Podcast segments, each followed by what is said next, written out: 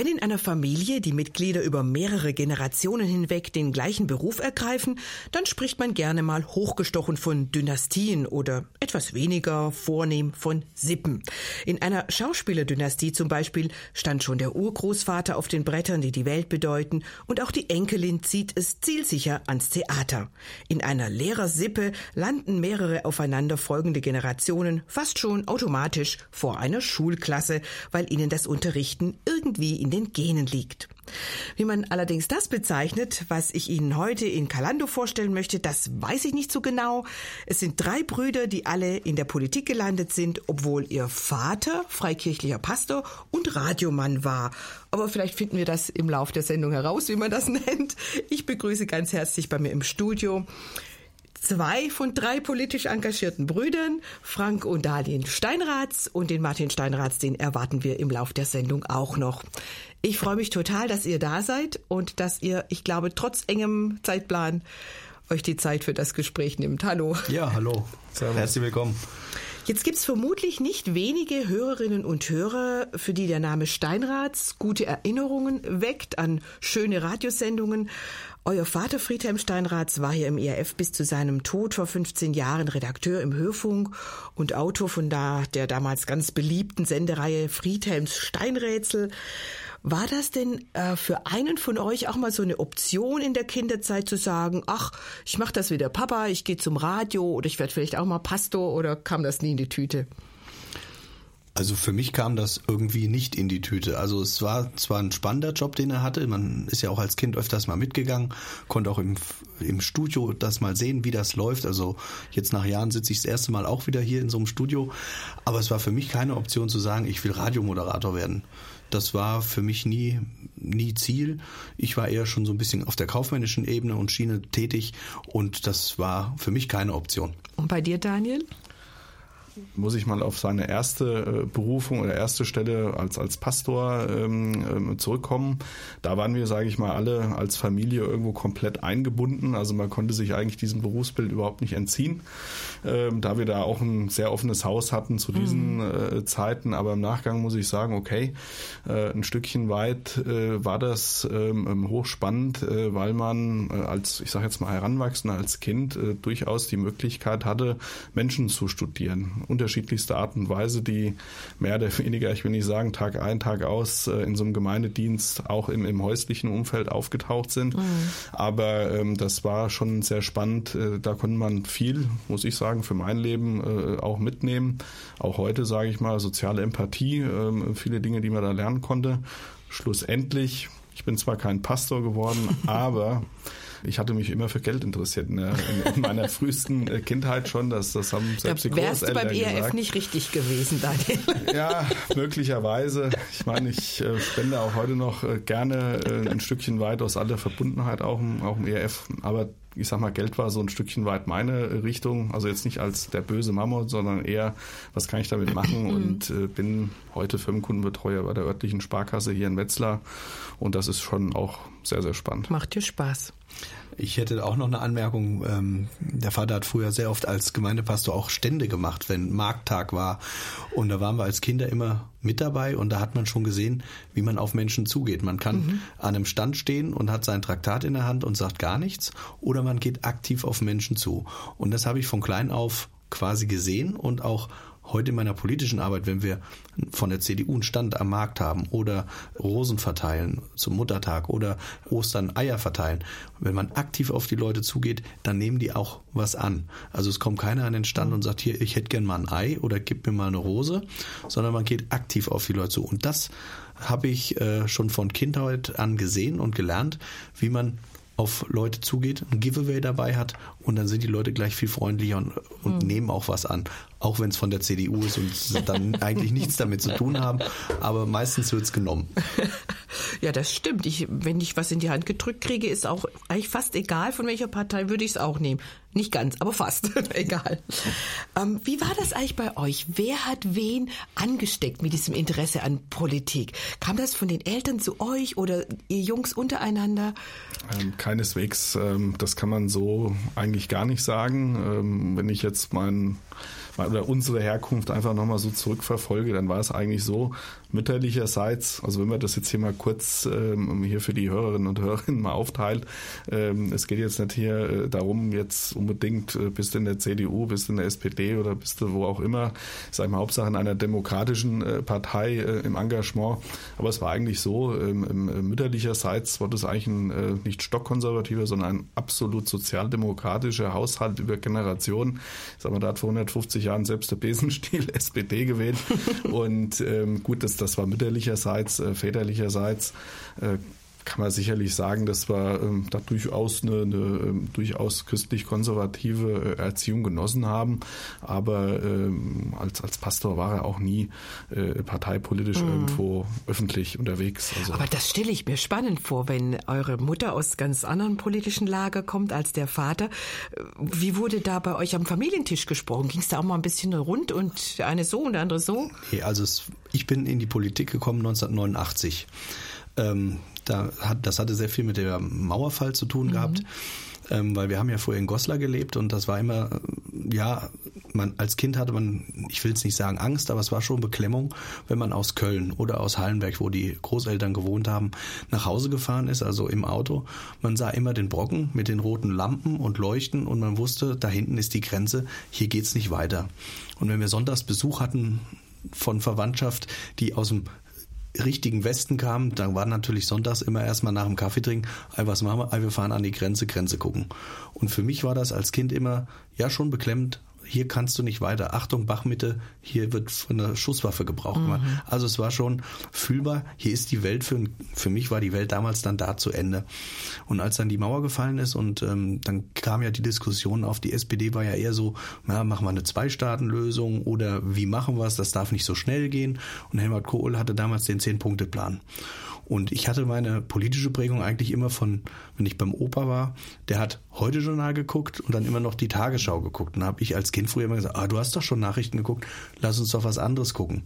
Nein, da sagt er, da muss immer, immer die abgewogen, also Tagesschau berichtet anders wie das heute Journal. Mhm. Also das war ja früher auch noch viel differenzierter.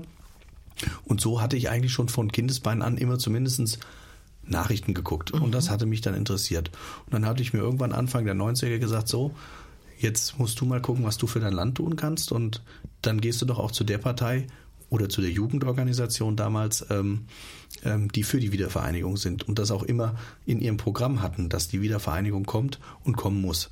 Und dann bin ich bei der Jungen Union 1990 im März 1990 bin ich dann mhm. Jungen Unionsmitglied geworden und da hatte ich die ersten Kontakte dann zur Politik. Und da habt ihr natürlich auch erlebt, dass Politik durchaus was bewegen kann. 89 ist das so ein Schlüsseldatum. Was hat deine Mama gesagt? Jetzt ist der Junge in der Jungen Union. Ja, also oh. von, von, von der Mutter her und Vater, die haben gesagt, naja, politisch musst du dich engagieren, willst du das machen? Ich sage, ja, ich mache das gerne.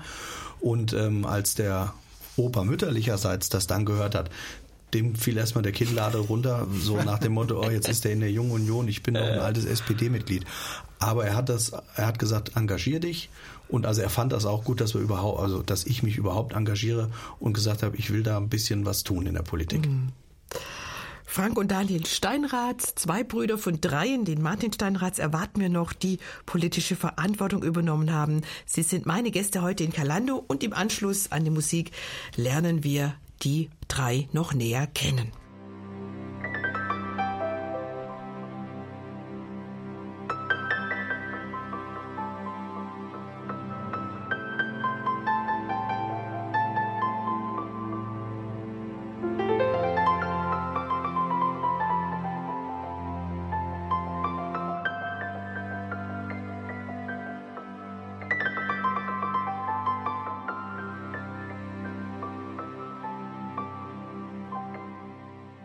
Beschäftigung mit Politik ist in der Familie Steinraths nicht mehr wegzudenken.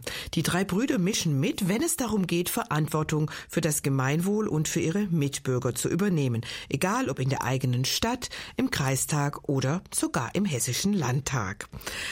Wir haben jetzt schon ein bisschen von euch gehört, wie so die Anfänge waren äh, in der politischen Karriere. Unser Themenschwerpunkt ist ja momentan, dafür stehe ich, von der Lust, Verantwortung zu übernehmen da kam mir so der Gedanke, wie würdet ihr für euch das Wort Verantwortung definieren? Was beinhaltet das für euch? Das ist natürlich eine sehr gute Frage und ähm, da kann man schon äh, auch drüber nachdenken.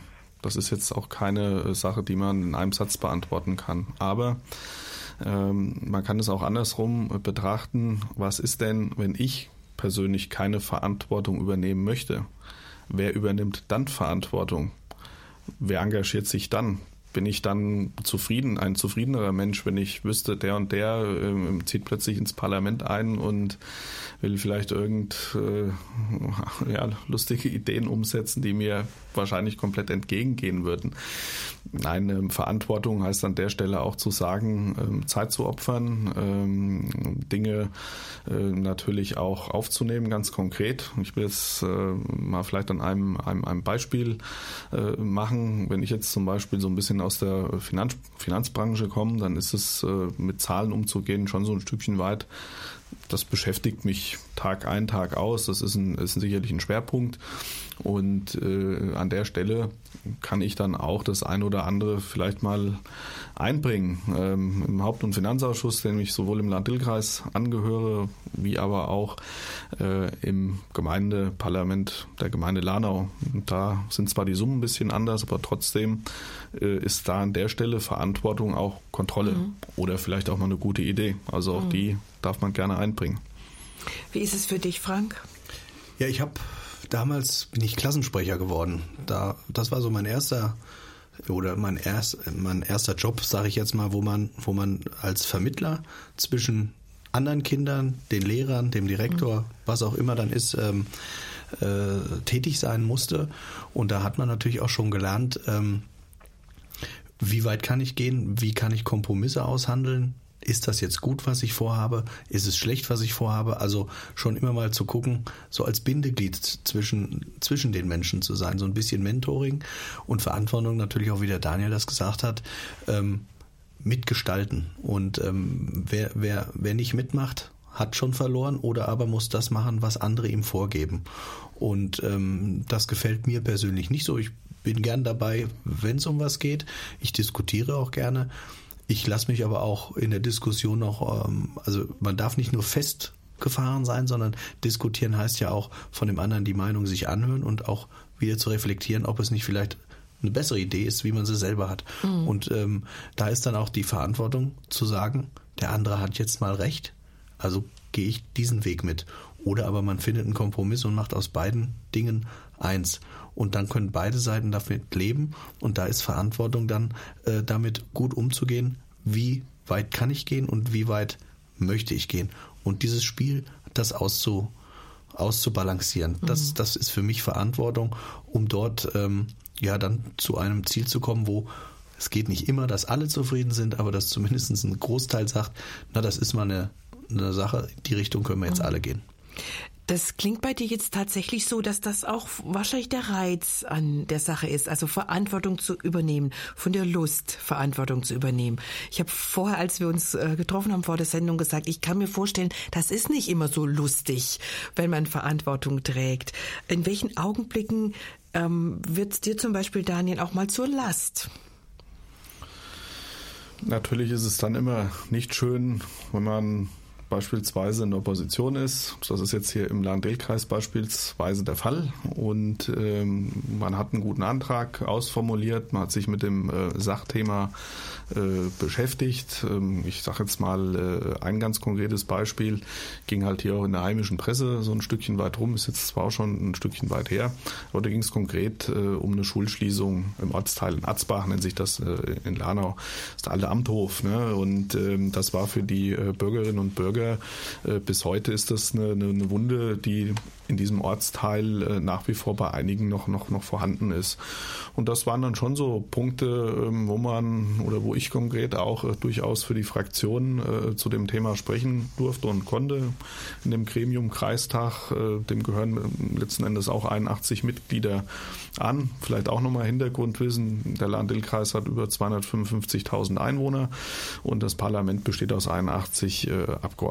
So, und das ist dann das Gremium, wo man dann äh, seine politische Meinung äh, zu dem Thema vorträgt. So und äh, da wir als Opposition damals leidenschaftlich für den Erhalt dieser Schule gekämpft hatten, aber nicht in der äh, Mehrheitssituation waren, ähm, hat letzten Endes die Koalition hier äh, derzeit noch Koalition im Kreis aus äh, SPD, Grüne, Freien Wähler und FDP letzten Endes diesem ähm, Vorgang zugestimmt, die Schule zu schließen. So, und das ist dann eine politische Niederlage gewesen, aber äh, mit der muss man dann umgehen. Und dann kommt aber gleich wieder der nächste Step. Und das ist jetzt wiederum äh, dann unsere Aufgabe. Und äh, da auch in der nächsten Sitzung werde ich dazu äh, sprechen, ähm, wie können wir jetzt die Verhältnisse an der neuen Schule in der Gemeinde Lanau oder in der alten äh, Grundschule Waldgürmes, die jetzt aufgepeppt wird, äh, mit auch noch Anbauten, alles Dinge, die wir damals schon prognostiziert hatten, weil zu eng, weil jetzt alle dahin ähm, ja, und jetzt äh, sprechen wir darum und darüber, äh, wie wir jetzt die dort an diesem Standort die, die äh, ähm, Verbesserung einfach erreichen, räumliche Verbesserung ähm, für die ähm, Grundschulkinder in Lanau. Also ich höre, man muss ein hohes Maß an Kompromissfähigkeit mitbringen, wenn man in der Politik ist. Man muss Niederlagen einstecken können, ohne sich wie eine beleidigte Leberwurst dann zurückzuziehen und zu sagen, siehst du, haben wir euch doch gesagt, jetzt machen wir nicht mehr mit, sondern dann einfach weiter dabei bleiben. Was denkt ihr, was ist noch wichtig, wenn man sich dafür entscheidet, äh, so in sich so ein Amt wählen zu lassen? Was muss man so als Voraussetzung noch mitbringen? Zuhören. Mhm. Man muss zuhören, was die Leute einem sagen, was die Befindlichkeiten sind. Und dann muss man natürlich auch gucken, ist das eine Einzelmeinung oder sind das Meinungen, die sich, ähm, wo, wo viele dahinter stehen. Es gibt ja manchmal welche, das ist die Richtung, das ist die Meinung. Und dann denkt man, oh, ja, dann geht man in die Richtung. Und es ist aber nur einer, der laut gerufen hat, der gar nicht viel dahinter hatte. Und das muss man genau abwägen und ähm, halt seine Meinung, wie gesagt, die man hat, auch vertreten. Es ist natürlich auch nicht immer ganz einfach, weil manche Dinge sind erstmal gut, wo man sagt, Mensch, das ist eine gute Idee, das sollte man so machen. Wenn man aber dann in die Details geht, wenn es dann um viel Geld geht, wenn es dann nicht mehr um 100.000, sondern um 100 Millionen geht, dann muss man natürlich auch den Menschen oder den Leuten mal sagen, die Idee ist gut, aber man kann sie nicht finanzieren. Dann kommen natürlich die ganz anderen Argumente, ja, da wirds Geld auch rausgeschmissen und da äh, nicht, aber da muss man halt eben immer abwägen und genau mhm. sagen können, nein, das war eine wichtige Sache, das Geld haben wir dafür ausgegeben, das war halt nicht die Prio 1. Und so geht das hin und her. Im Wahlkampf hatte ich auch Podiumsdiskussionen gehabt mit den verschiedensten Themen. Und da ist man ja auch nicht, ich bin ja erst neu in den Landtag gekommen, vor einem Jahr nachgerückt für den Herrn Irmer. Und da ist man ja nicht auf allen Themen fit und kennt sich auch nicht überall aus, mhm. aber man wird dann in Podiumsdiskussionen, weil ja dann auch Wahlkampf war, äh, kann man ja nicht sagen, nee, ich komme jetzt nicht.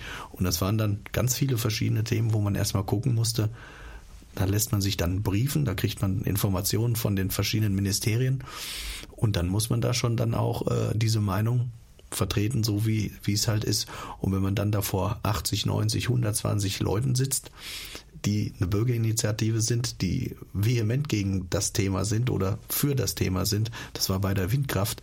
Also da saß man dann schon dann da und hat kaum Applaus gekriegt, sondern mehr immer einen drauf. Mhm. Aber das muss man dann auch mhm. akzeptieren und äh, ich nehme dann aber auch diese Argumente mit und gebe die dann auch in dem entsprechenden Amt oder in dem Ministerium wieder zurück. Also ich gebe ein Feedback und sage, Leute, ich bin so gebrieft worden, aber da ist es das, das und das vorgefallen. Also wird nochmal im Nachgang natürlich nochmal intern auch in der Fraktion mhm. beziehungsweise in den Ministerien dran gearbeitet und auch darüber diskutiert. Mhm. Also man muss auch einen breiten Rücken haben und korrekturfähig sein. Ja. Dass man nicht komplett beratungsresistent ist. Haben wir doch schon mal ein paar Sachen gefunden, die äh, für Politiker wichtig sind, äh, wenn sie dienen möchten, dem, dem Volk, den Bürgern, auch ein schönes Wort, dienen, können wir uns auch noch drüber unterhalten. Jetzt möchte ich gern erstmal ähm, Daniel Steinhardt ein bisschen näher vorstellen, vorher hören wir uns aber noch eine Musik an.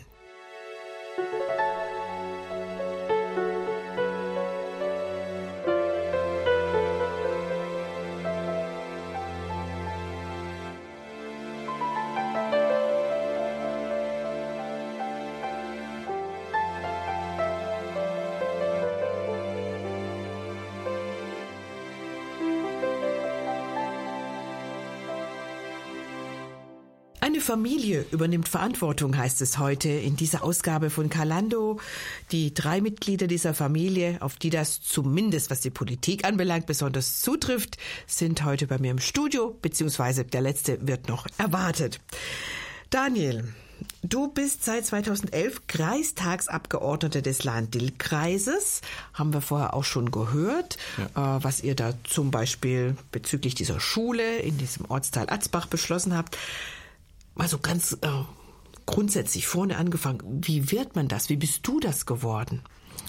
Äh, der entscheidende Punkt äh, war äh, mit unserem damaligen Landtagsabgeordneten, der Herr Oemmer, der jetzt heute im Bundestag sitzt, ähm, haben wir einen politisch wirklich, ich muss sagen, begeisterten Mann bei uns hier in, in Wetzlar gehabt, der wirklich ein Herz hatte ähm, für junge Leute, für die Politik. Er war und ist selber Lehrer, ähm, hatte sicherlich da in seiner Kindheit auch ganz, ganz viel mit politischen Themen zu tun gehabt und das hat er transportiert. Ja, ich erinnere mich noch wie heute, wo er da teilweise in Gastronomie Gespräche abends war, wo er einfach mitgekommen ist. Ne? So als, als, als junger Bursche will ich mal sagen, mit äh, 14, 15, 16 rum, dass dann da plötzlich der große Landtagsabgeordnete mal eine Runde Bier schmeißt und da so Rede und Antwort stand für alle Themen. Das war wirklich interessant. Und er hat wirklich so ein Stückchen weit, ich meine, sagen wir es mal so, er ist auf seine Art und Weise äh, politischer Missionar gewesen und hat wirklich eine Gabe gehabt, äh, Leute für Politik zu mhm. begeistern. Uns beide hat er angesteckt. Und äh, ich will es mal so sagen, dieses Missionarische ähm, durchaus, was wir von zu Hause mitbekommen haben, diesen Anführungsstrichen, ich sage das jetzt mal so, biblisch-missionarischen Eifer, den haben wir durchaus auch mit in die Politik mhm. transportiert. Vielleicht so viel dazu. Und dann kommt das eine zum anderen.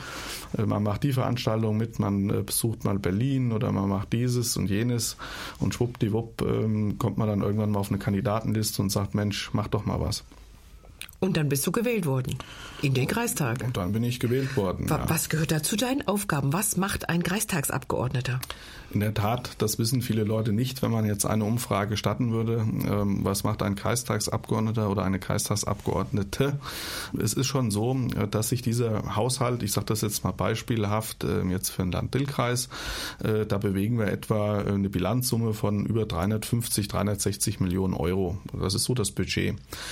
Ähm, Im letzten Jahr haben wir einen Überschuss in Anführungsstrichen, wenn man Steuern und, und Abgaben, was halt ähm, ein Kreis einnimmt, nachher auch an Umlagen von seinen angehörigen äh, Städten und Gemeinden. Um das vielleicht kurz zu erklären. Der Land-Dill-Kreis ähm, besteht aus 23 Städte und Gemeinden und äh, jede ähm, Stadt und Gemeinde hat nach einem gewissen Hebesatz Abführungspflichten an den Land-Dill-Kreis, der dafür gewisse Verwaltungsaufgaben übernimmt. Das ist jetzt zum Beispiel für den Großteil die Müllabfuhr organisieren für viele, ja. Mhm. Und das das ganz, ganz große Thema ist Schule, Schulbau. Und das ist natürlich ähm, ähm, der Hauptpunkt äh, für einen Kreis, ähm, sich um die äh, Schulen zu kümmern, dass sie in einem ordentlichen Zustand sind, was man hier auch in diesem Kreis durchaus so sagen darf. Aktuell haben wir das allergrößte Projekt äh, in den Büchern, was wir je hatten. Da geht es um äh, Neubau eines Gymnasiums, eines beruflichen Gymnasiums, Umzug, diese ganzen Themen, äh, wo wir plötzlich über eine Investition von um die 80 Millionen Euro reden. Ja, es wird wahrscheinlich noch ein Ticken teurer werden, vermutlicherweise. Aber das sind Punkte, damit beschäftigen wir uns. Und darüber hinaus ähm, brauchen wir da wieder dieses Thema Verantwortung. Verantwortung äh, mit den Mitteln, die wir haben, die wir bekommen. Und so sehe ich das auch ganz konkret. Ähm, das äh, sind nicht gottgeschenkte Gaben, diese Steuermittel, die unendlich zur Verfügung äh, stehen, sondern das sind am Ende des Tages auch deine Steuermittel, die du in irgendeiner Form, sage ich mal, diesem Staat, dieser Demokratie zur Verfügung stellst. Und das, deswegen ist es ganz, ganz wichtig, den Bürgern da auch zu erklären, dass man damit verantwortungsvoll mit umgeht. Mhm. Du bist Bankkaufmann, hast du erzählt. Du hast eine Familie, Frau, drei Kinder. Wie viel Zeit musst du denn für die Ausübung deines politischen Amtes einplanen? Ja, Andersrum gefragt, wie oft müssen die auf dich verzichten, weil du deiner politischen Verantwortung nachgehst? Das ist tatsächlich ähm, so ein Stückchen weit die Achillesferse an diesem Ehrenamt, äh, dass es schon Zeit in Anspruch nimmt und ähm, das durchaus hier und da, ich will es mal offen sagen, auch äh, in der familiär auch mal zu Spannungen kommen kann. Und es ist schon so, äh, dass ich ab und an auch mal sagen muss, diese oder jene Sitzung, es geht einfach nicht. Ich meine auch, meine Frau ist in Teilen berufstätig, das möchte ich ihr auch ähm, wirklich ermöglichen. Da setze ich alle Hebel in Bewegung, dass sie da auch ähm, ihre ähm, Stunden ähm, in ihrem interessanten Beruf auch leisten kann. Das äh, war für uns von vornherein auch klar. Äh, Vater und Mutter kümmern sich um die Familie im Ganzen, aber um es ganz konkret zu machen, so ein Kreistag tagt siebenmal im Jahr. Hört sich jetzt gar nicht so viel an. Dazu kommen aber sieben, mindestens sieben Ausschusssitzungen dazu. Ja. Und zur Vorbereitung der Themen, man will ja auch äh, in der Sache, sage ich mal, fit sein und muss auch unterjährig doch die ein oder andere Arbeitsunterlage noch zu Gemüte führen, gibt es noch zwei Fraktionssitzungen. Das heißt also, ich habe alleine von sieben Terminen ausgehend eines Kreistages schon 28 äh, Kompletttermine. Ja? Mhm. Wenn man jetzt im Schnitt sagt, naja, ich will jetzt die Stunden nicht aufzählen, aber das ist schon mal erstmal ein Faktum. Und äh, wenn man aktiv mitarbeiten will, muss man auch da sein oder man sollte die Mehrzahl auch da sein. Ein Stückchen weit ist es natürlich Hobby, muss ich ganz klar sagen. Es macht Spaß. Ansonsten würde ich es nicht machen, ansonsten mhm. würde ich da auch die äh, äh, Flügel strecken. Und ähm, naja, mit dem Gemeindeparlament, das war ich auf den letzten Platz gesetzt, habe ich nicht mit gerechnet, da rein äh. Das ist es dann aber auch geworden war mir fast gar nicht recht in 2016, wo das äh, kam. Und äh, ja, das ist schon äh, teilweise ein Balanceakt, das äh, alles so ein Stückchen weit unterzubringen. Aber auch da unterm Strich ähm, die Räder greifen halt ineinander. Und ähm, die Themen, die wir teilweise im Kreis haben, kommen von der Gemeinde her und ähm, ja, auch teilweise in den Landtag, da ist jetzt der Frankfurt da, ähm, dass wir ihm dann auch ähm, Themen mitgeben können. Und das ist ganz, ganz wichtig, äh, wenn man da einen Ansprechpartner hat, unabhängig jetzt der parteipolitischen Couleur, äh, dass man Menschen hat, die sich ja im, im besten Sinne dann auch für diesen Kreis oder für diese Gemeinde einsetzen. Mhm. Jetzt hast du mir den Ball schon ganz wunderbar zugespielt. Jetzt möchte ich nämlich gern auch ähm, die Aufgaben von Frank Steinratz vorstellen, der kein Kreistagsabgeordneter, doch immer noch Kreistagsabgeordneter ist, aber eben auch Landtagsabgeordneter. So ist es. Das verliert man ja nicht automatisch, das andere Amt. Machen wir gleich nach der nächsten Musik.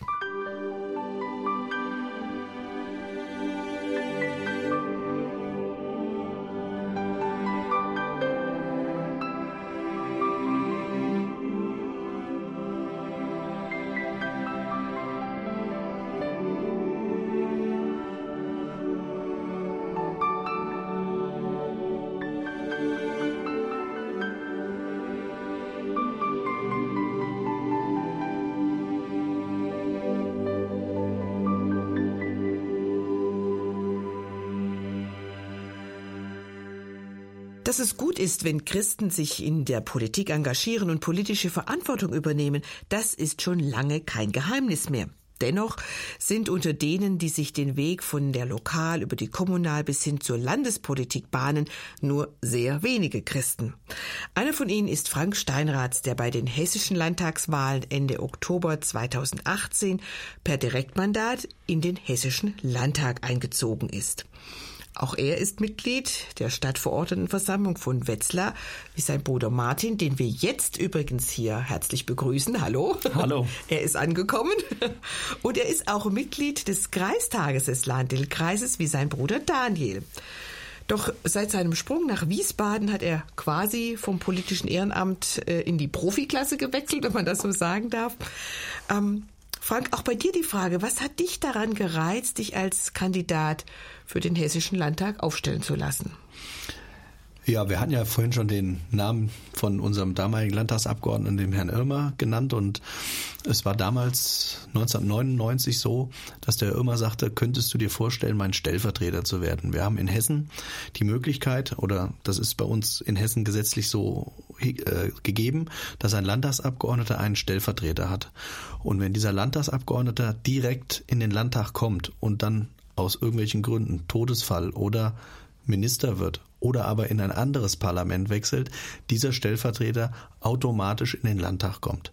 Das war 1999, damals war ich ja auch noch recht jung, habe ich gesagt, na klar, das ist, ist doch was, ich mache den Stellvertreter. natürlich nie daran gedacht, dass der Herr Irmer vielleicht auch irgendwann mal in den Bundestag geht, weil der war ja immer Landtagsabgeordneter. Und dann irgendwann sagte er hier, ich gehe in den Bundestag. Und da konnte ich mich doch schon langsam mal darauf vorbereiten, dass man jetzt auch aus der ehrenamtlichen politischen Arbeit dann in die, ja, wie du vorhin gesagt hast, Profiliga wechselt. Ähm, das war dann nochmal ein neuer Schritt. Mhm. Und das hatte ich ja letztes Jahr, also nicht zur Landtagswahl, sondern ich war ja quasi jetzt ein Jahr lang Nachrücke vom Herrn Irmer. Mhm. Ich konnte jetzt quasi ein Jahr Probezeit schon im Landtag machen.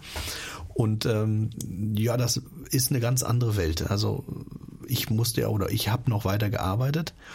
Ich war ja Betriebsratsvorsitzender gewesen die letzten zwei Jahre als Freigestellter und hatte dann immer noch 20 Stunden die Woche zu arbeiten und Halbe natürlich Stelle?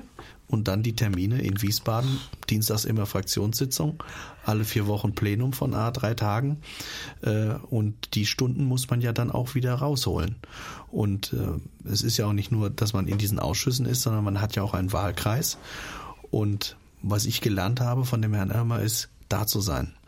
Und das versuche ich auch darzustellen, indem ich viele Vereine besuche. Ich habe Vereinsgespräche gemacht äh, im letzten Jahr äh, in den Städten und Gemeinden, die zu meinem Wahlkreis gehören. Ich habe die Bürgermeister besucht, damit ich die mal kennenlerne, wer das ist, wie ticken die, mhm. wo haben die ihre Schwerpunkte. Und ich versuche halt für die Menschen im Kreis da zu sein. Ich habe Bürgersprechstunden, die ich mache, wo Menschen einfach kommen und sagen, hier, da komme ich nicht weiter, da habe ich Probleme. Ich kann nicht alles lösen, ich kann auch nicht alles äh, heilen, wie man das so schön sagt, aber man kann zumindest die Themen aufnehmen mhm. und prüfen lassen. Mhm. Sei es im Land-Dill-Kreis, sei es in der Stadt oder sei es im Land. Das Gute ist halt, ich bin in allen drei Parlamenten, so sieht man quasi von unten bis oben hat man jede Ebene, jede Schicht kann man sehen und weiß, wo die Probleme stecken. Wie gesagt, man kann nicht alles lösen, aber wenn man, ich sag mal, so eine allumfassende Übersicht hat, die ich sicherlich auch nicht habe, aber zumindest in jedem Parlament hat man seine, seine Informationen, die man dann auch natürlich für die Arbeit in Wiesbaden mhm. benutzen kann. Also es war auf jeden Fall eine große Umstellung, ähm, dieser Schritt von der Kommunal in die Landespolitik. Ähm, was sind denn so die größten Herausforderungen, wenn man, wie du, plötzlich noch mehr Verantwortung trägt, um nochmal bei diesem Thema Verantwortung zu bleiben? Ja, also es war auch schon mal dieses Zeitthema. Mhm. Also letztes Jahr, das war schon sehr anstrengend. Viertel vor fünf aufstehen und dann abends vor zehn, halb elf nicht zu Hause zu sein. Also es war schon anstrengend, auch für meine Familie. Ich habe auch zwei mhm. kleine Kinder, sieben und neun. Und die Frau mhm. hat natürlich dann Verantwortung in der Familie übernommen, um die Termine, ja. die Kinder haben, äh, alles auch auf die Reihe zu bekommen. Müssen dann deine Kinder zu einer Wahlveranstaltung, um den Papa zu sehen? Nein. Also, wie gesagt, letztes Jahr war es noch ein bisschen glaube, anstrengender, ja. aber jetzt habe ich ein ruhendes Arbeitsverhältnis. Mhm. Das heißt, ich bin morgens, wenn die Kinder jetzt zur Schule gehen, meistens zu Hause. Wie gesagt, wenn ich nicht in Wiesbaden mhm. äh, Plenumswoche habe oder zur Fraktionssitzung, da fahre ich morgens um Viertel vor sechs schon nach Wiesbaden, weil man sonst ja hier im Stau steht oder manchmal im Stau steht. Und ähm, das spielt sich jetzt ein. Also es ist halt eben keine feste Zeit, also so nach dem Motto, der Papa ist immer abends um vier, halb fünf zu Hause, sondern das ist flexibel. Aber ich kann es mir natürlich jetzt auch flexibel einteilen, Vormittagstermine machen, die ich dann abends nicht mehr machen muss, mhm. was letztes Jahr halt eben so war, morgens gearbeitet und dann musste ich die Termine ja alle in den Nachmittag oder Spätnachmittag schieben. Äh, das entzerrt sich jetzt ein bisschen. Das klingt sehr anstrengend, wie das letztes Jahr war, aber das ist gut. Entzerrung. Ganz andere Frage. Hast du denn auch die Möglichkeit, deine christlichen Überzeugungen in die politische Diskussion mit einzubringen? Ja, das kommt jetzt auf die Themen an. Also ich sage mal, wenn wir über Forstwirtschaft sprechen, äh, ist da nicht viel, aber wenn es um soziale Themen geht, da kann man natürlich schon äh, die christlichen Werte und ähm, die, die, die ganzen Dinge, die Christentum ausmachen, natürlich schon anmerken. Wir haben zum Beispiel im Landtag, wenn Plenumssitzung ist, haben wir auch eine Andacht mittwochs morgens. Das äh, organisiert der Landtagsabgeordnete Utter der ist von der, ist auch in der evangelischen Kirche früher tätig gewesen, beziehungsweise macht das auch noch ehrenamtlich. Und dann äh, sitzen wir alle Parlamentarier von SPD, Grüne, wer kommen möchte, das ist kein Zwang, aber dann haben wir gemeinsam Andacht. Und dann ist das schon eine ganz, ist die politische Arbeit auf ein ganz anderes mhm. Level schon mal gehoben. Wenn man auch sieht, bei der SPD gibt es gläubige Christen oder bei den Grünen ähm, und FDP-Leute sind auch manchmal da ähm, und von der Verwaltung, die sind auch dabei. Dann, dann sieht man schon, man ist nicht alleine und das ist schon mal gut. Die wichtigste Frage wahrscheinlich von allen, was gehört zu deinen Aufgaben als Landtagsabgeordneter? Das könnte man jetzt wahrscheinlich eine ganze Stunde drüber reden oder noch länger, aber mal so grob umrissen.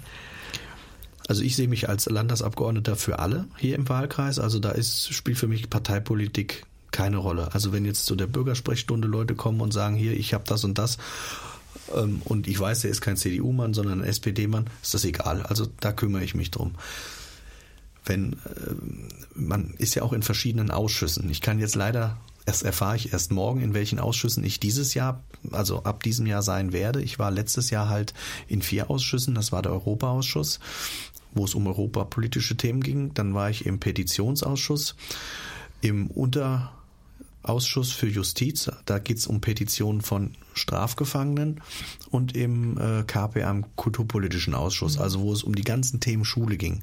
Und das ist natürlich ein Riesenkomplex. Und ich hatte, sag mal, mit Schule eigentlich nichts mehr zu tun gehabt, außer ich war mal Schüler und meine Kinder sind jetzt in der Schule. Äh, da hat sich in den 25, 26 Jahren so viel getan. Äh, das muss man erstmal alles lernen und, mhm. und, und auch äh, mitbekommen.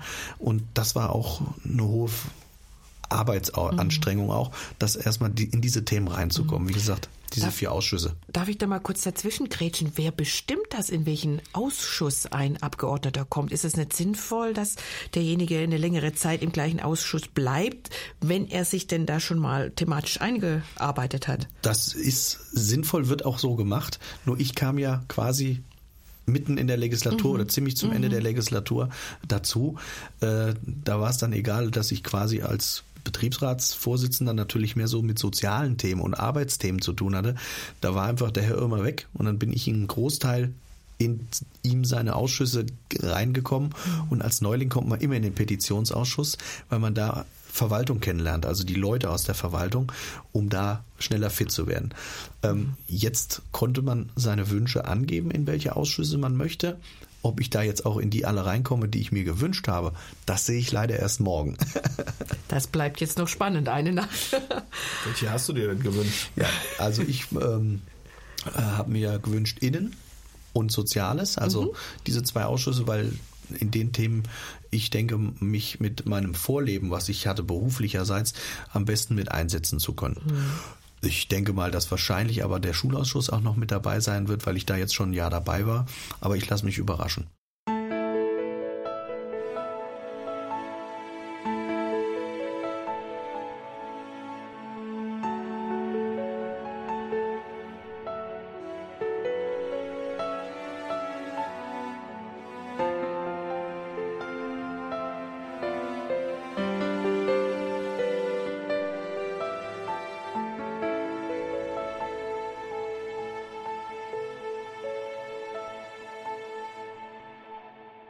Spruch, dass die Politik ein dreckiges Geschäft ist, spuckt immer noch in vielen Köpfen und hält vor allem Christen davon ab, sich politisch zu engagieren, sei es auf Lokal-, Kommunal-, Landes- oder sogar Bundesebene. Und je höher man steigt, desto dünner wird die Luft und desto weniger Menschen finden sich, die ihr Amt ganz bewusst nach christlichen Maßstäben gestalten wollen.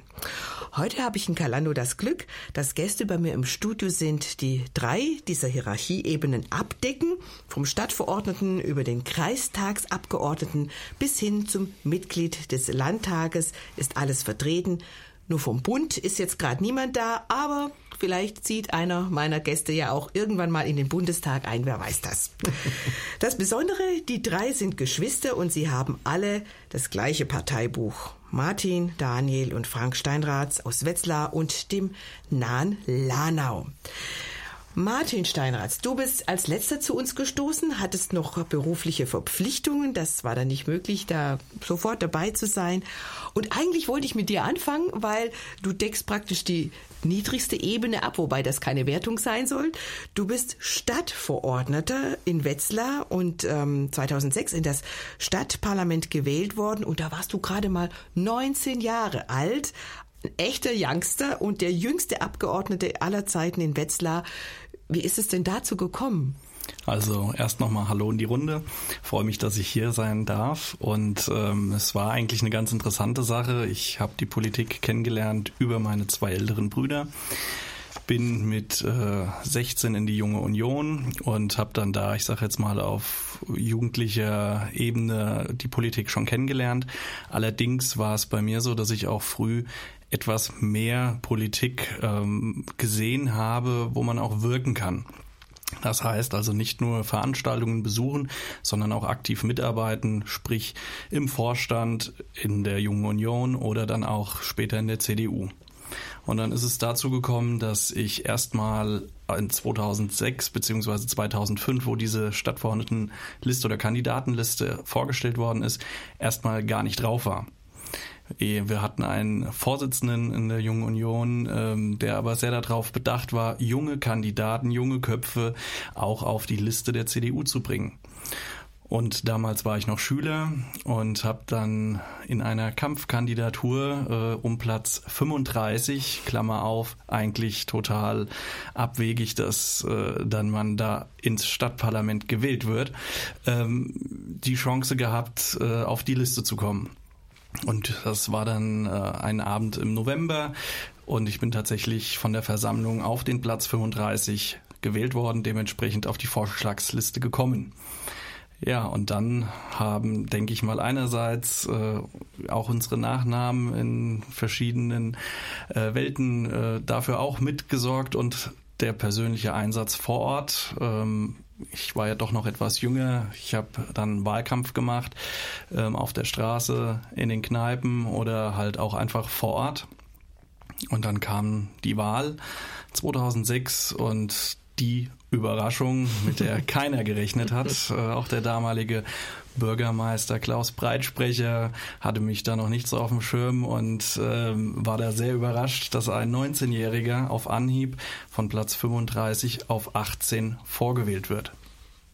Und seither bist du Mitglied dieser Stadtverordnetenversammlung.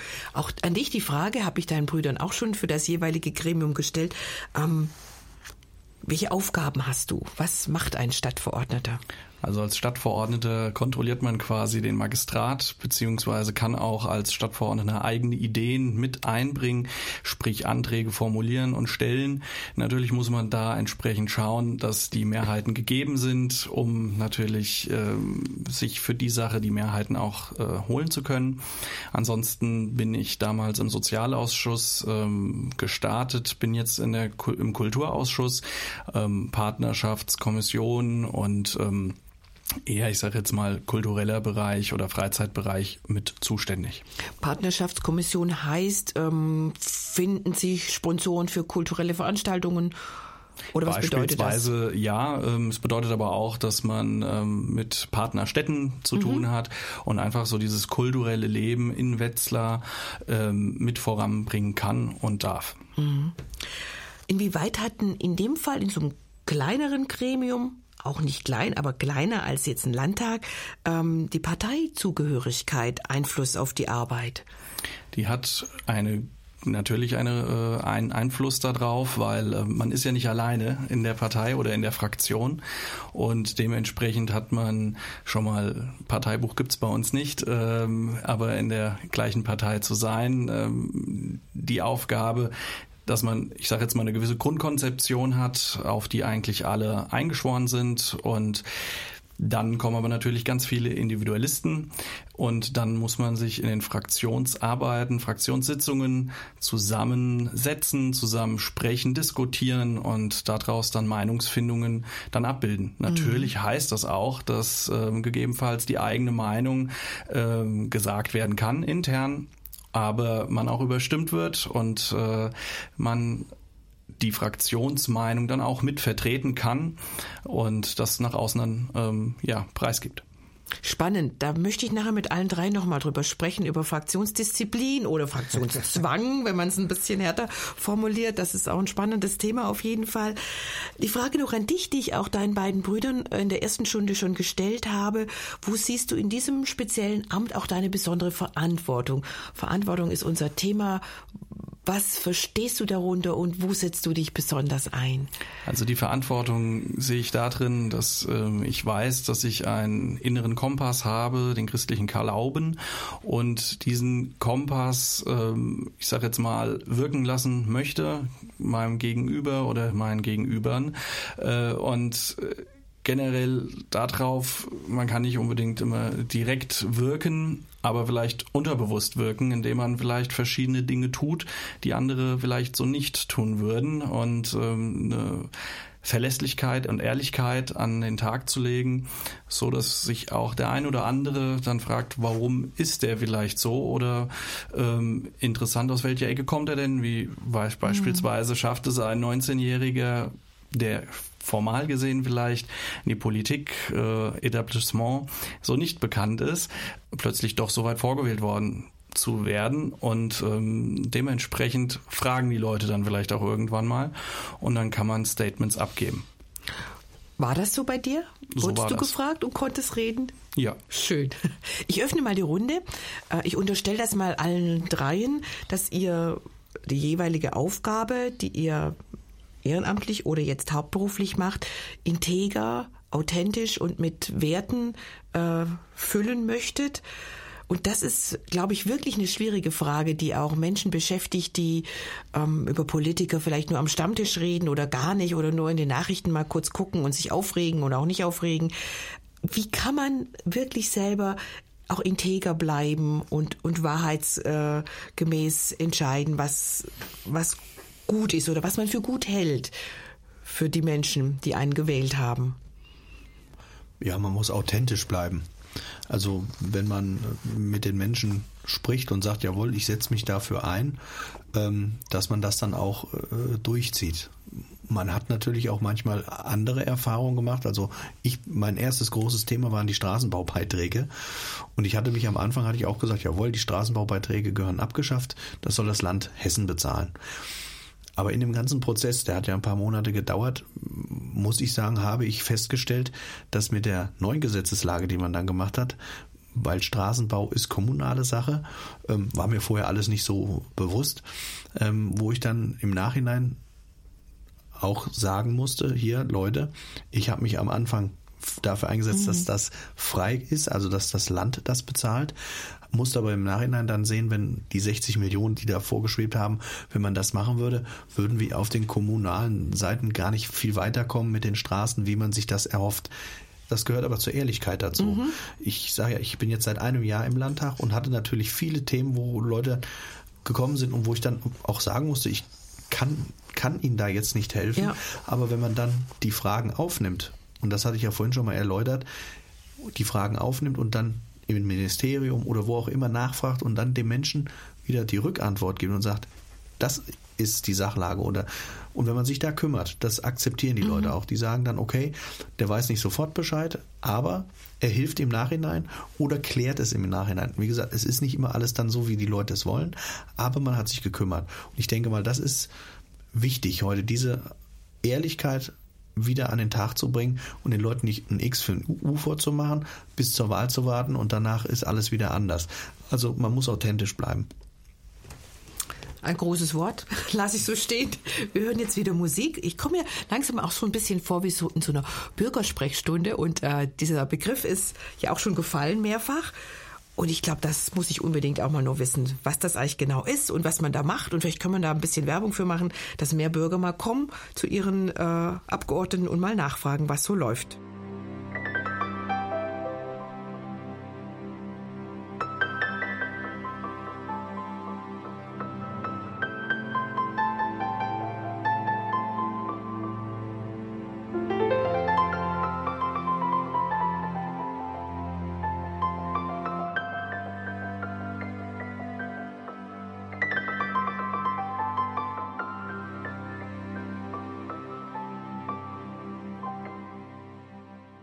Dafür stehe ich. Unser Themenschwerpunkt im ERF im Januar und Februar.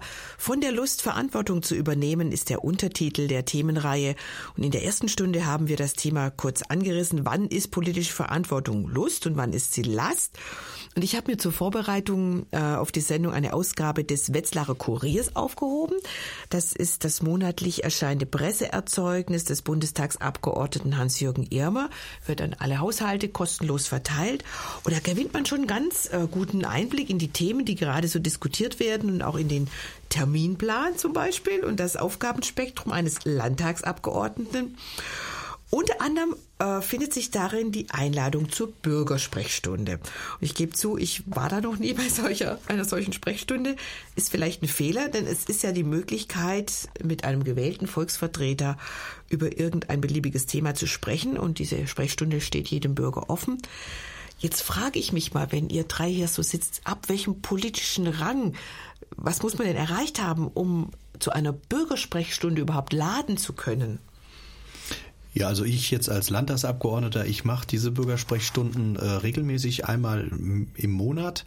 Ähm, da können die Leute in mein Wahlkreisbüro kommen und die verschiedensten Themen ansprechen. Das sind manchmal Themen, die ähm, bundespolitischer Natur sind, dann sage ich, ähm, okay, danke, ich nehme es auf, ich gebe das an unseren Bundestagsabgeordneten weiter. Oder der hat auch eine eigene Sprechstunde und dann sage ich hier, am besten ist, Sie gehen dahin, mhm. ähm, da, damit da der Kontakt ist. Manche Themen sind dann, die betreffen dann die Stadt Wetzlar. Dadurch, dass ich ja auch Stadtparlamentarier bin, äh, kann ich diese Probleme oder die Fragen aufnehmen und gebe das dann entsprechend in die in die äh, in den Magistrat oder äh, man kennt ja dann die Ansprechpartner und kann dann entsprechend äh, helfen. Mhm. Manchmal sind es kleine banale Dinge, und wenn dann die Rückantwort kommt, ach danke, da haben Sie mir geholfen, dann ist das, macht das einfach Freude. Es ist nicht die große politische Ebene, die dann da läuft, sondern da sind dann wirklich Themen, die die Leute persönlich betreffen, wo eine Baugenehmigung nicht kommt und warum kommt die nicht. Da frage ich dann von meiner Seite aus nochmal nach. Ähm, und manchmal ist es dann halt, okay, der MDL hat angerufen, dann geht es etwas flotter. Ich will vielleicht noch ergänzen, wenn ich das darf an der Stelle. Ähm, es ist wichtig, äh, den Bürgern anzubieten, ähm, verschiedene Möglichkeiten äh, sich einzumischen. Die Bürgersprechstunde ist mit Sicherheit ein Medium, was man machen kann.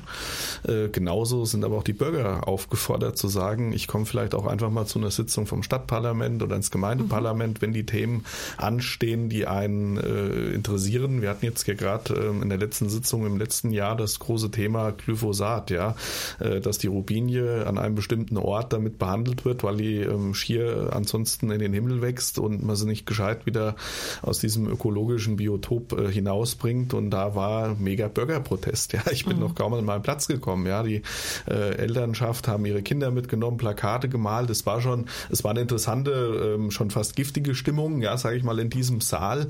Ähm, aber auch das finde ich völlig in Ordnung, dass sie da sind, ihrem, ihrem, ihrem Willen oder ihrer Meinung Luft tun. Ob man jetzt natürlich da Kinder vom Karren spannt, das äh, mögen dann die, die einzelnen Personen für sich da an der Stelle selber gesehen haben. Aber ähm, sie haben ein politisches Anliegen vorgetragen, mhm. ja, und ähm, das war in Ordnung, dass das stattgefunden hat.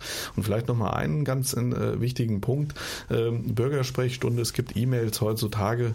Ähm, man kann eine Geschäftsstelle, ähm, die auch der Abgeordnete hat, äh, ansprechen. Es gibt eine Bürgermeisterin, Bürgermeister, äh, es gibt ein Magistrat, also ähm, Internet. Also es kann eigentlich kein Bürger sagen, ich habe von nichts gewusst, äh, die sind so weit weg. Ja, also mhm. normal, wenn man den Willen besitzt, ähm, was zu wollen, äh, dann kann man auch Kontakt bekommen. Und vielleicht noch ein Wort.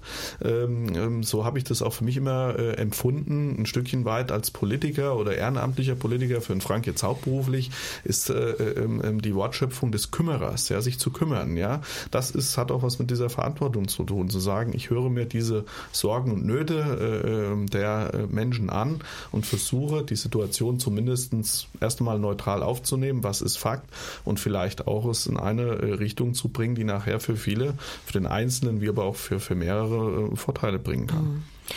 Ich dachte das gerade noch, ist gar nicht so weit weg von dem, was wir ganz am Anfang gesprochen haben, vom Berufsbild des Pastors.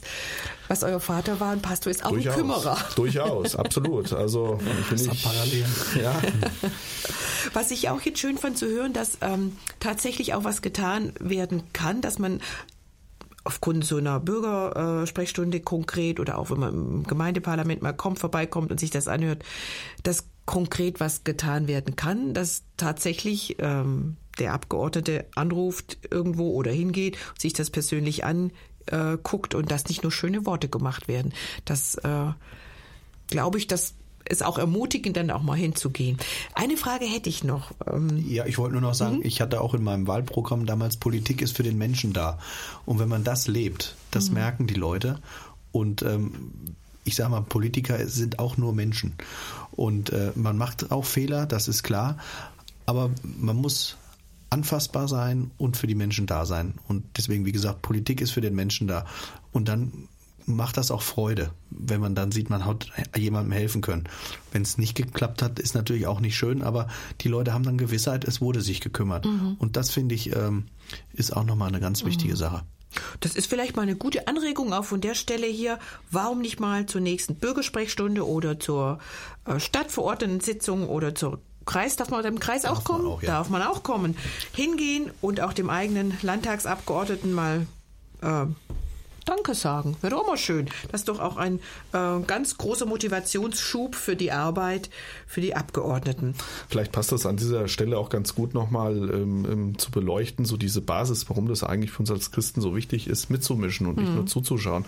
Der Punkt ist einfach äh, mitmachen. Und ich glaube, es ist für die ähm, auch Kirchen und Gemeinden wichtig, ähm, dass sie Menschen aus ihrer Mitte entsenden. Entsenden in diese Welt durchaus und zu, auch zu akzeptieren, zu sagen, du kannst jetzt zum Beispiel den Kassier Kassiererdienst nicht mehr weitermachen. Das haben mittlerweile ähm, ganz andere wunderbare Menschen in unserer Gemeinde genauso gut auch weitergemacht, auch andere zu fördern, andere auch in Gemeindearbeit einzubinden. Aber es ist dann auch für Kirche und Gemeinde gut äh, zu sagen, ich entlasse jetzt auch mal Leute ganz aktiv, ähm, die arbeiten auch da für uns an, an vielen Stellen, ja, und äh, sie durchaus auch mit ins Gebet zu nehmen und die mit einzuschließen und zu sagen, hier, ähm, suchet in der Tat der Stadt Bestes. Und da vielleicht nochmal ein ganz kurzer Einwurf, weil das war mir schon wichtig ähm, auch nochmal von der biblischen Geschichte her. Es war etwa 597 äh, vor Christi Geburt, äh, wo viele Juden äh, von Nebukadnezar ähm, in die Diaspora ähm, ähm, ja, im Prinzip verschoben wurden und äh, der Tempel wurde zerstört. Das Volk Israel war quasi am Zerstreuen. Und äh, in dieser Zeit ähm, ist es ja ähm, ein Bibeltext äh, von Jeremia, der da entstanden ist und wo darüber nachgedacht werden, wie verhalten wir uns jetzt in diesem Exil? Machen wir eine Revolution? Äh, machen wir Widerstand? Verbreiten wir äh, als Untertan dort eine Weltuntergangsstimmung? Nein, äh, die Antwort dort ähm, aus diesem Text von Jeremia ist doch tatsächlich mitmachen statt Widerstand, beten statt verfluchen, das Beste suchen statt das Schlechte kaputt zu machen. Deswegen ähm, ist diese auch vielleicht noch so banale Kommunalpolitik, im Land sieht es vielleicht noch ein bisschen anders aus, aber wirklich da mitzumachen. Und vielleicht noch ein ein Wort. Ähm, ich bin so ein Freund immer von, von auch Rezitieren und auch durchaus Zitaten. Aber äh, ein Zitat finde ich ganz besonders wichtig. Jeder Mensch kann groß sein, weil jeder Mensch dienen kann. Und das hat kein anderer gesagt wie Martin Luther King. Und das vielleicht nochmal so als Einwurf auch zu meiner äh, politischen Motivation. Das war ein ganz leidenschaftliches Plädoyer und darauf hören wir jetzt ein bisschen Musik, damit sich das setzen kann. Und dann brauche ich auch gar nicht jeden Einzelnen noch fragen, was ihn motiviert. Das war ganz deutlich. Dank dir, Daniel.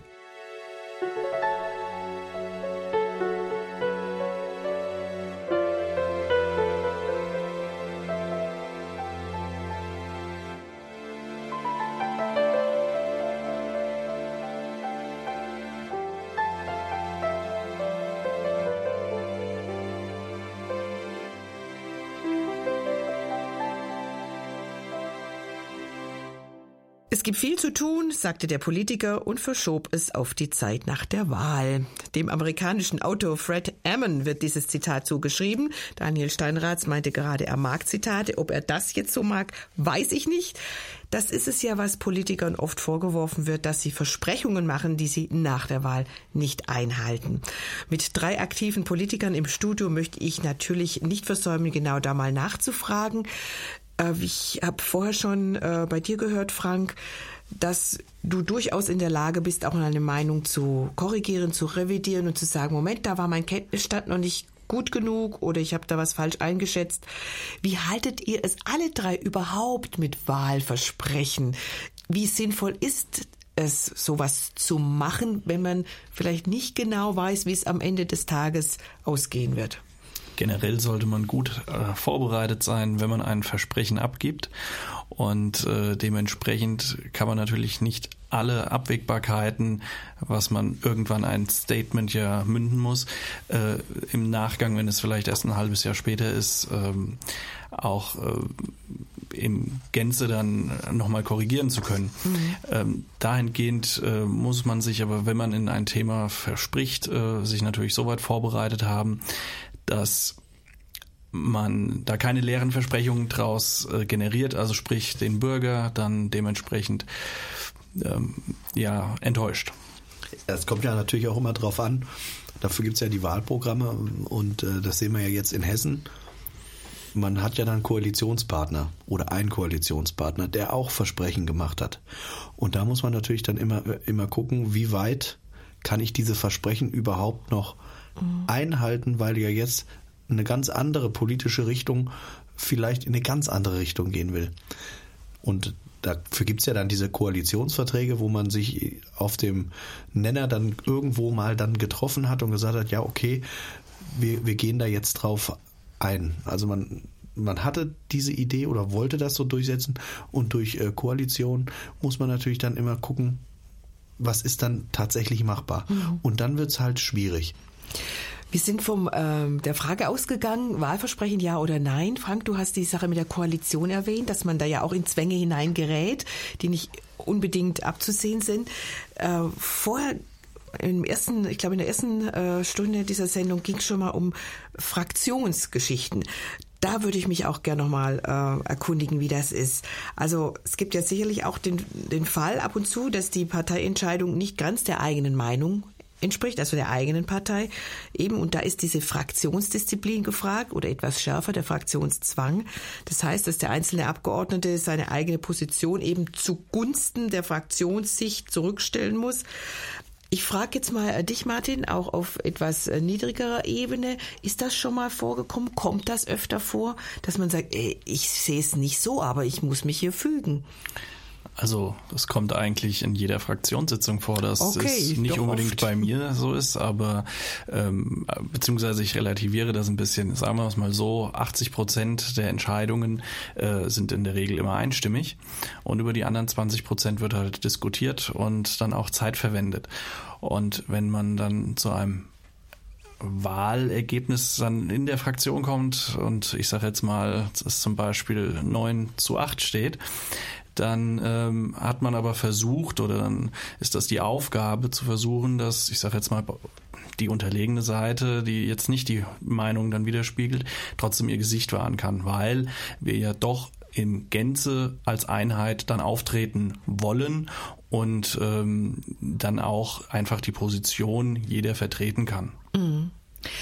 Kann man so ein bisschen verallgemeinern sagen, dass es vielleicht auf einer niedrigeren politischen Ebene leichter ist, einen Konsens zu finden, als wenn man jetzt ins Land oder gar in den Bund geht? Frank, das könntest du ganz gut ich beantworten. Ich sehe eine gerunzelte Stirn. Also das kommt natürlich immer aufs Thema an. Und ich denke, im, im Regionalen ist es einfacher, weil man dort konkret sieht, was das, was wir jetzt beschließen, passiert.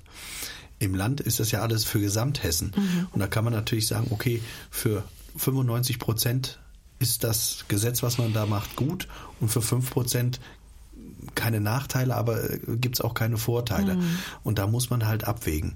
Und das ist auch in den Fraktionen, wie gesagt, man sagt ja dann immer Fraktionszwang. Also ich finde diesen Begriff nicht in Ordnung, weil man, wie der Daniel Martin das gerade schon gesagt hat, man hat ja in der Fraktion vorher schon demokratisch um die Meinung oder um darum gerungen. Und äh, man ist als Abgeordneter natürlich seinem Gewissen äh, verantwortlich. Mhm. Aber man muss natürlich auch sagen, wenn in der Fraktion diskutiert wurde und es wird dann abgestimmt, dann ist das auch die Meinung der Fraktion.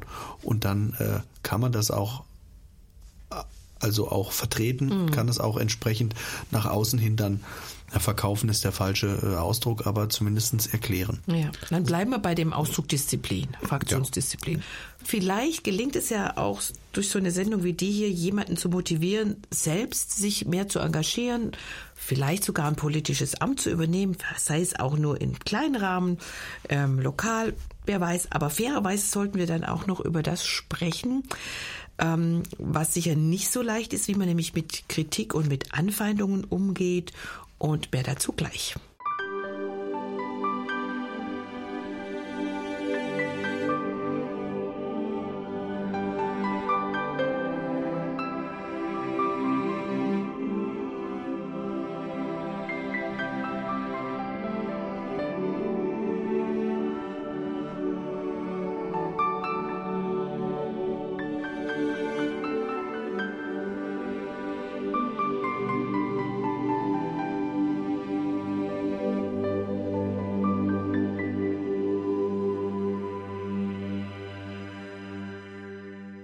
Was bedeutet es eigentlich, Politiker zu sein? Als ich mir diese Frage gestellt habe, da habe ich auch mal in die Zeitung etwas aufmerksamer reingeschaut und dann habe ich einen kleinen Ausschnitt gefunden über die Aktivitäten des Landtagsabgeordneten Frank Steinraths und da dachte ich, oh, vor allem bedeutet das wohl, überall dabei und vor Ort sein zu müssen, Bürgernähe ohne Unterlass. Ähm, das ist was, das hat mich wirklich beeindruckt. Da machen die Fotofreunde den Tag der offenen Tür. Da ist der Förderverein von irgendeinem Schützenkreis, die machen einen Ausflug. Da ist eine Landsmannschaft, die hat einen Heimattag. Und du musst, darfst, sollst dabei sein. Dann gibt's diverse Ausstellungseröffnungen, Spielplatzbesichtigung, Seniorenheim, Einweihung, Jahresfeste. Es nimmt kein Ende. Kurz und gut, ich frage euch alle, wie hält man sowas aus? Man muss Freude daran haben. Also ähm, man muss äh, einfach sich freuen, dass man jeden Tag was Neues kennenlernt.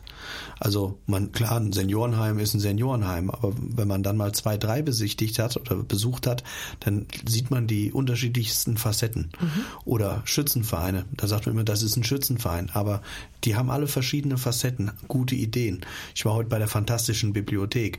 Hochinteressant, was die für Aufgaben haben, was man so von außen erstmal gar nicht sieht, wo man sagt, naja, da kann man sich ein Buch ausleihen. Aber da sind ganz viele Facetten hinter und man lernt den Wahlkreis kennen. Für mich jetzt äh, und die Menschen, die dahinter stehen, lernt man auch kennen und die und man ist anfassbar. Also mhm. wenn einer was hat und kommt an so einem Tag und sagt, hier Herr Steinratz, ich habe jetzt hier ein Problem, äh, dann kann man sagen, entweder tauscht man die Telefonnummern aus oder man nimmt sich die Zeit, die 10, 15 Minuten mit dem Menschen vor Ort zu sprechen. Und das ist also es ist zwar auch teilweise stressig, also sehr eng getaktet, aber das ist die beste Plattform, um mit dem Wähler oder mit dem Bürger, Bürgerin in Kontakt zu kommen und auch äh, ja die Informationen zu bekommen oder die Probleme, Sorgen, Nöte äh, mitzubekommen. Mhm. Es gibt auch Lob. Also es ist nicht nur so, dass man immer einen draufkriegt, sondern ähm, es ist auch schön, wenn man manchmal hinkommt und sagt, ach, das haben sie gut gemacht oder das läuft jetzt an und dann freut das einen. Das mhm. macht dann auch richtig Spaß. Und es weitet den Horizont, den ja. eigenen Horizont. Ja. Lob ist was Schönes, aber wir wollen auch nochmal, oder ich wollte mal auf die andere Seite zu sprechen kommen. Wenn man sich in der Politik engagiert, dann muss man klar Position beziehen und Flagge zeigen. Und das ruft natürlich automatisch Widerspruch hervor von Leuten, die eben anders denken. Das ist alles okay in einer Demokratie. Da und muss das so sein. Das ist wichtig. Aber wir leben in einer Zeit, in der Kritik oft in sehr unangemessener Weise artikuliert wird. Da herrscht oft ein sehr rauer Ton. Ähm, ich denke jetzt an diese anonymen Beleidigungen in den sozialen Medien, die sind ja fast schon an der Tagesordnung. Hat einer von euch sowas schon mal in der Form erlebt, so eine Art Shitstorm? Gibt es sowas bei euch auch? Also ich persönlich habe noch keinen Shitstorm erlebt, allerdings rege aus, äh, einen regen Austausch mit verschiedenen Bekannten, Freunden, Kollegen. Es kommt ja auch immer darauf an, wie und was man teilt. Ähm, da muss man heutzutage vielleicht auch etwas vorsichtiger sein oder ein bisschen was mit Hintergrund äh, denken, warum man vielleicht was teilt und ein kleines Statement dazu schreiben. Allerdings ähm, ist in dieser schnelllebigen Internet, äh, Social Media Zeit ist auch ganz wichtig, ähm, wie auch vor Ort, authentisch zu sein. Ja, ähm, und gegebenenfalls der Kritik auch offen zu begegnen und vielleicht dann auch mal schreiben, okay, interessanter Aspekt werde ich mit aufnehmen und äh, dann ist das nach meiner Ansicht bei mir ähm, wirklich so, dass es in der Hinsicht nie ein, zu einem Shitstorm oder mhm. sowas gekommen ist. Allerdings, natürlich kommt es wirklich ganz drauf an, vielleicht in welchem Umfeld man das auch postet.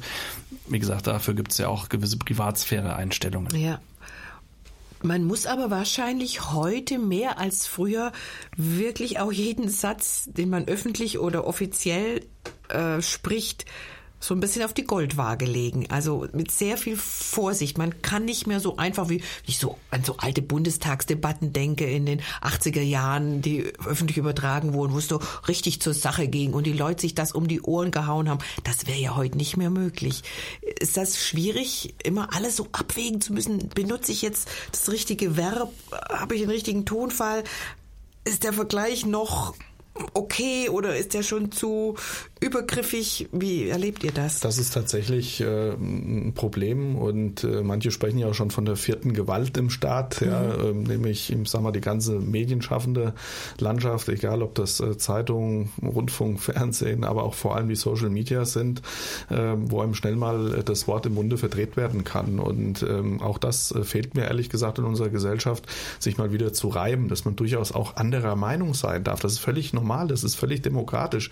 Aber mhm. es ist schon wirklich so, ähm, dass man äh, bei speziellen Themen oder auch Lebensschutz, äh, diese Sachen, da eine, eine Meinung zuzuhaben, so öffentlich auch zu äh, postulieren, ähm, da muss man schon auch gucken, mhm. wie ich es rüberbringe, damit es nicht in den falschen Hals kommt. Ganz da wollte wollt ich gerade nachfragen. Ihr, ihr, engagiert euch ja hauptsächlich du, Daniel, bei den Christdemokraten für das Leben, die äh, CDL positioniert sich eindeutig für das Lebensrecht Ungeborener. Ich glaube, da ist einem von manchen wirklich scharfe Kritik sicher. Ich habe vorher das auch schon erwähnt, wenn man sich für einen Tierschutz engagiert, bekommt man von allen Seiten Applaus. Aber trau dich mal, dich öffentlich für Menschenrechte einzusetzen. Ich kann mir vorstellen, dass da schon der Wind manchmal schärfer weht. Das ist so. Wir hatten ja auch schon mal eine Veranstaltung vor einigen Jahren sogar hier in dem Hause äh, zu dem Thema äh, durchgeführt, die, die gut besucht war. Aber auch da ähm, ganz, ganz aktuelle ähm, Anlass der Debatte war ja zum Beispiel, äh, dass die äh, Jusos, die Jugendorganisation der SPD, gefordert hatte, äh, im Prinzip da die Fristenlösung ähm, komplett abzuschaffen. So nach dem Motto, ähm, auch straffreie Abtreibung, ja, im Prinzip bis zum Ultimo der Geburt möglich. Also das war so eigentlich das, was ähm, so jetzt zu lesen war. Und äh, da war es zum Beispiel die CSU, äh, die eine klare Kante Anfang Januar gezogen hat und gesagt hat, nein, äh, das möchten wir nicht. Wir möchten eher, dass wir uns darüber Gedanken machen, wie wir vielleicht die Anzahl von 101.000 Abtreibungen, wie es im Jahr 2017 waren, äh, zu reduzieren. Wie schaffen wir es vielleicht Angebote zu schaffen, dass das Thema ähm, Fürsorge für die Familie in den Vordergrund gehoben wird. Wie kann man unterstützen an der Stelle, ähm, damit es nicht äh, zum Abbruch kommt? Weil äh, das ist schon richtig, was du da gerade eben äh, gesagt hast. Das ist ein, Menschenleben und manchmal fragt man sich tatsächlich,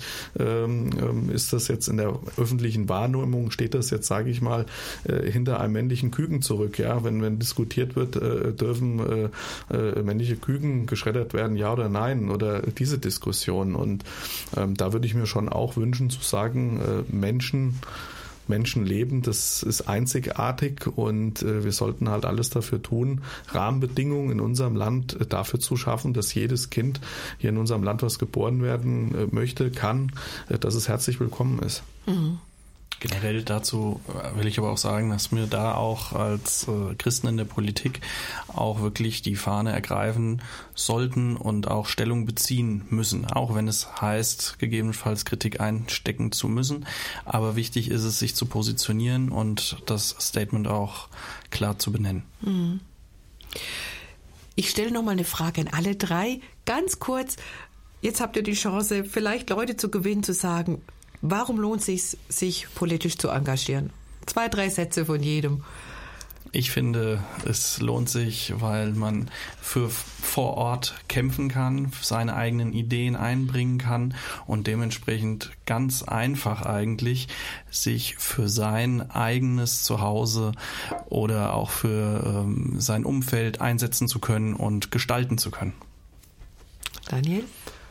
Ich hatte es ja vorhin schon mal anklingen lassen und wiederhole es gerne an der Stelle. Ich sag mal, äh, Thema Demokratie ist ähm, die wahrscheinlich äh, beste Regierungsform, die wir auf der Welt haben. Also zumindest hat mir noch keiner gesagt, welche ist die bessere. Und äh, diese Freiheit, diese Freiheit zu besitzen, seine Meinung kundzutun. Und darum müssen wir kämpfen, dass jeder seine Meinung in diesem Land sagen darf. Ja, Demokratie lebt vom Mitmachen. Und wenn man nicht mitmacht, wird man quasi fremdgesteuert. Und deshalb ist es einfach wichtig, dass man sich einbringt. Und ähm, manche haben ja vielleicht auch Angst, diesen ersten Schritt zu gehen.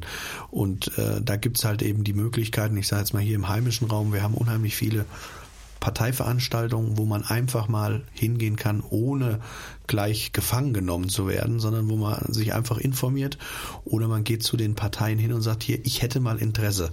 Und da kann man dann Gespräche führen und dann kann man auch sagen, das sind meine Schwerpunkte. Also man muss das schon ein bisschen wollen, aber man muss auch erstmal diesen ersten Step machen und hingehen.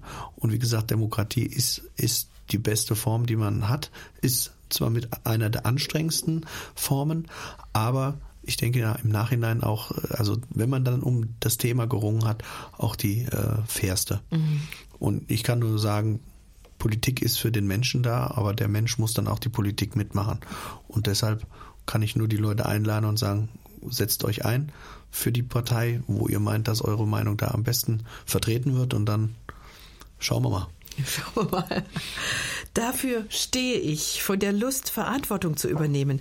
Das war ein Gespräch zu unserem Schwerpunktthema und ich danke euch dreien ganz, ganz herzlich, dass ihr euch die Zeit genommen habt, ähm, gemeinsam hier ins Studio zu kommen. Jetzt, wo ich so ein bisschen Einblick gewonnen habe in eure Zeitpläne und in das, was äh, dieses Ehrenamt und auch das politische äh, hauptberufliche Amt erfordert, dann schätze ich das noch viel, viel mehr. Ganz herzlichen Dank. Sehr drei gerne. Mitmacher, drei Kümmerer waren dann. Diese Worte nehme ich auch mit aus diesem Gespräch.